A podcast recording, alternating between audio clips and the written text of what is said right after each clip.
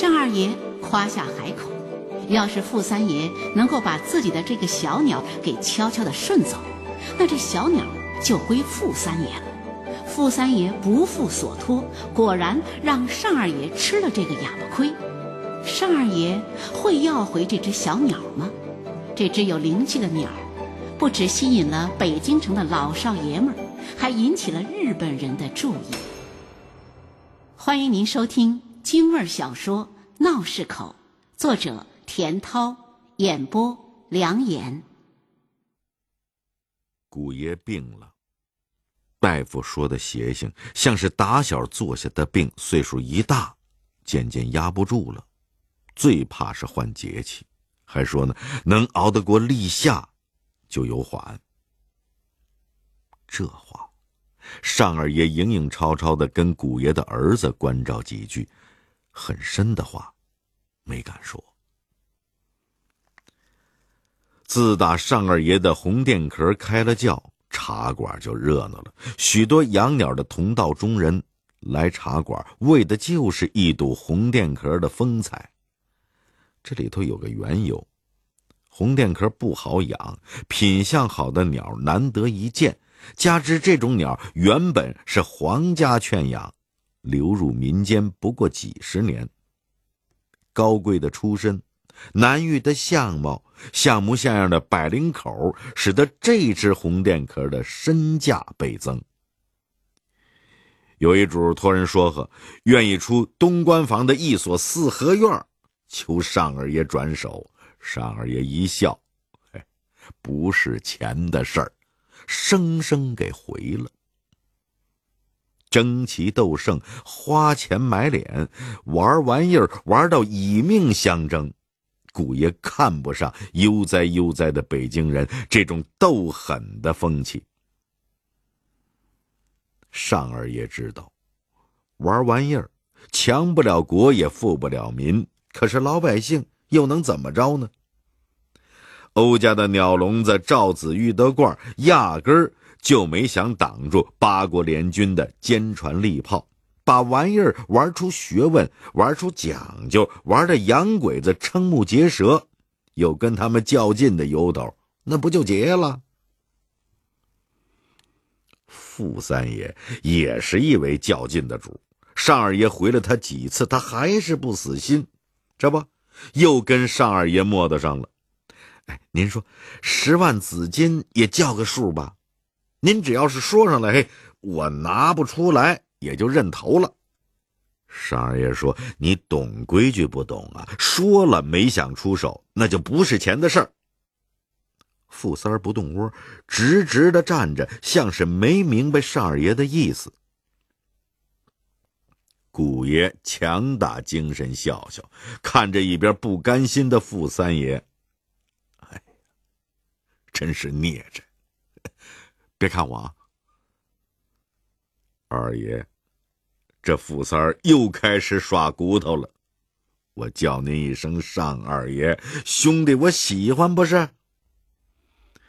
尚二爷摆摆手，说你没样，还就来了。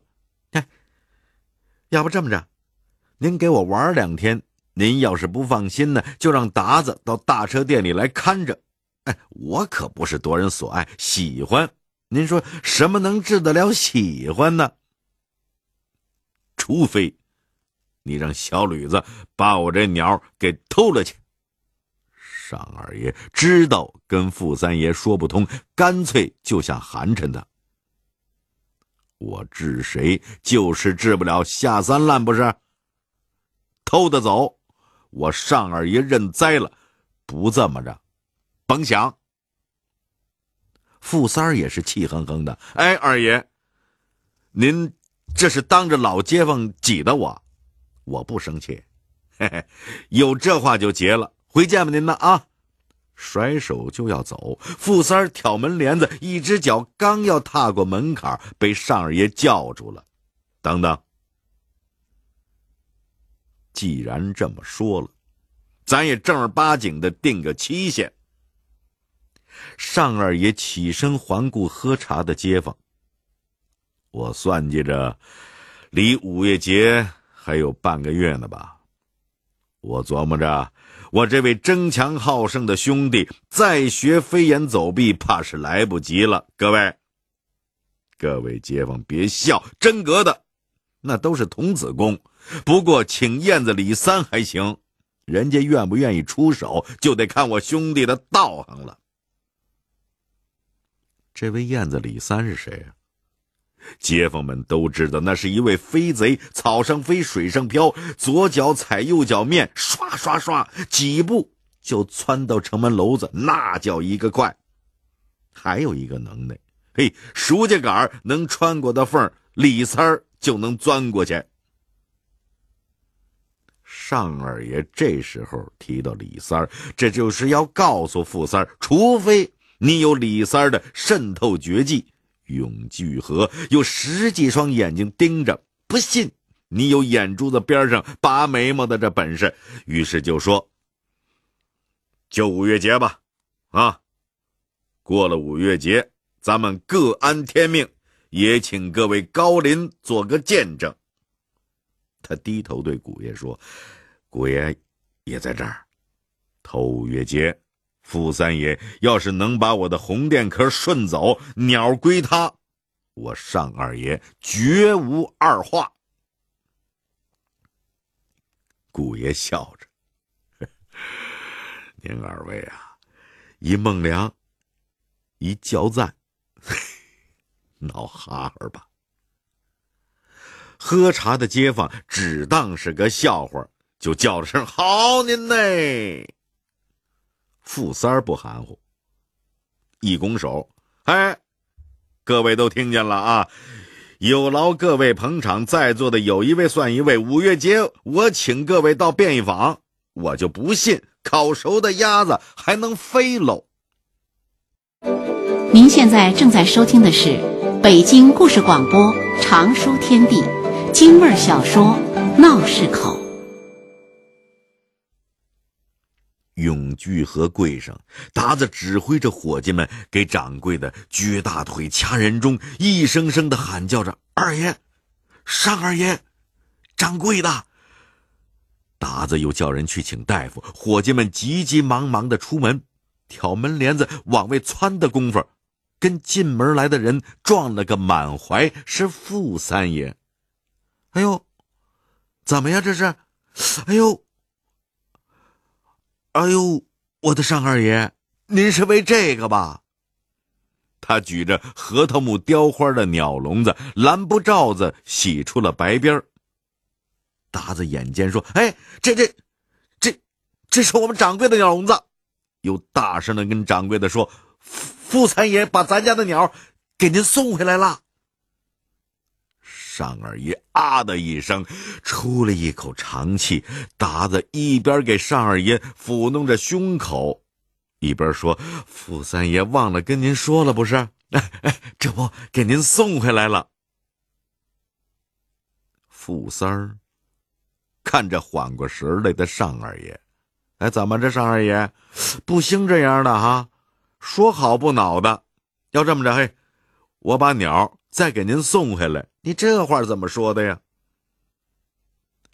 傅三儿送回来的，归其是一只空鸟笼子。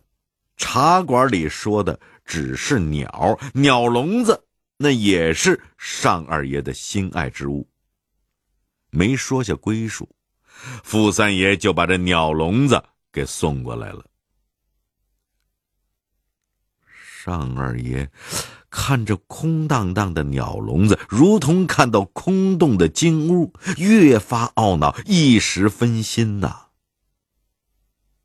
定定神儿，嘱咐达子给傅三爷看茶，又对傅三说：“算你能个儿，笼子也归你了。先说下，用不着搭我的人情，为了这鸟，这笼子，他用惯了。”还有，我有做好的面食，待会儿一块拿走，够他吃十天半拉月的啊！那什么，你也不用静心的捣鼓了，过些日子我做好了，再给你送过去。达子说：“事儿闹大了，傅三爷，您还是把鸟给我们掌柜的送回来吧。尚二爷抬手拦了，别介。我姓尚的，就是一贱命，我自己个儿拿脸面金贵着呢。我说归你了，你心就塌塌的拿着，喝茶吧。喝了几口茶，富三要走的时候，尚二爷又嘱咐：“红垫壳好干净，垫着的草纸勤换着点每天给洗洗澡。”富三儿连声应着，心里酸不劲儿的。尚二爷午觉醒来，洗了把脸，出门抬头看鸟，这已经是他一年多养成的习惯。猛然间见到一条条暗红色的木船子，鸟去楼空，空落落的，像半个北京城都进了街。他估摸着，这时候伙计们正留心他的神态，就转过身子对达子说：“去订桌吧，晚上请顺子哥几个吃饭。”达子仰着脸，要不？您养足精神再说。尚二爷知道他的心思，没事儿，就今儿吧，定规好了的。酒桌上，顺子一再给尚二爷敬酒，被达子拦了。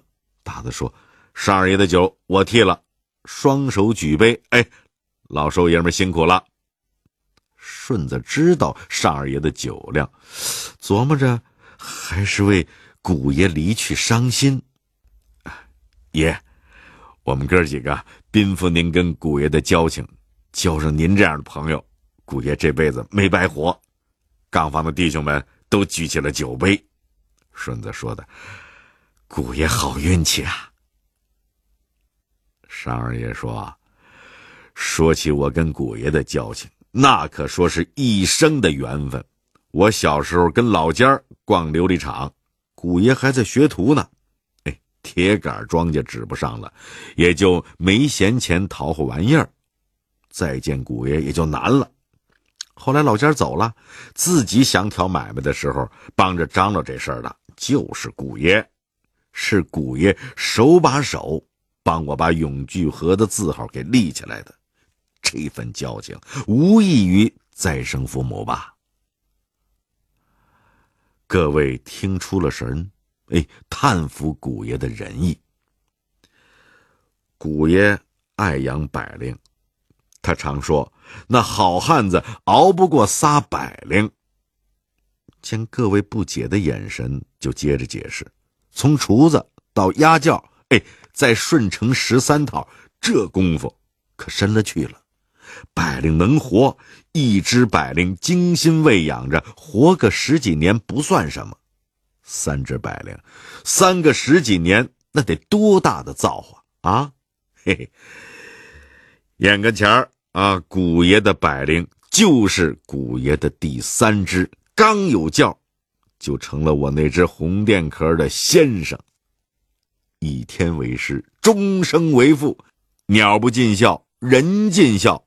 对不对？是不是这个理儿？顺子听得入了神。哎呦，没想到还有那么多的说道。为这份尊重，哎，哥几个，叫声好，好！兄弟们齐声应和。听说您那只红电壳是一只百年难遇的名琴。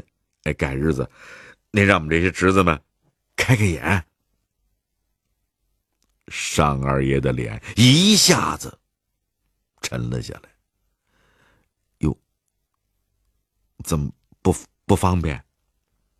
达子说：“别提了，傅三爷总惦记着要，掌柜的不给，那什么？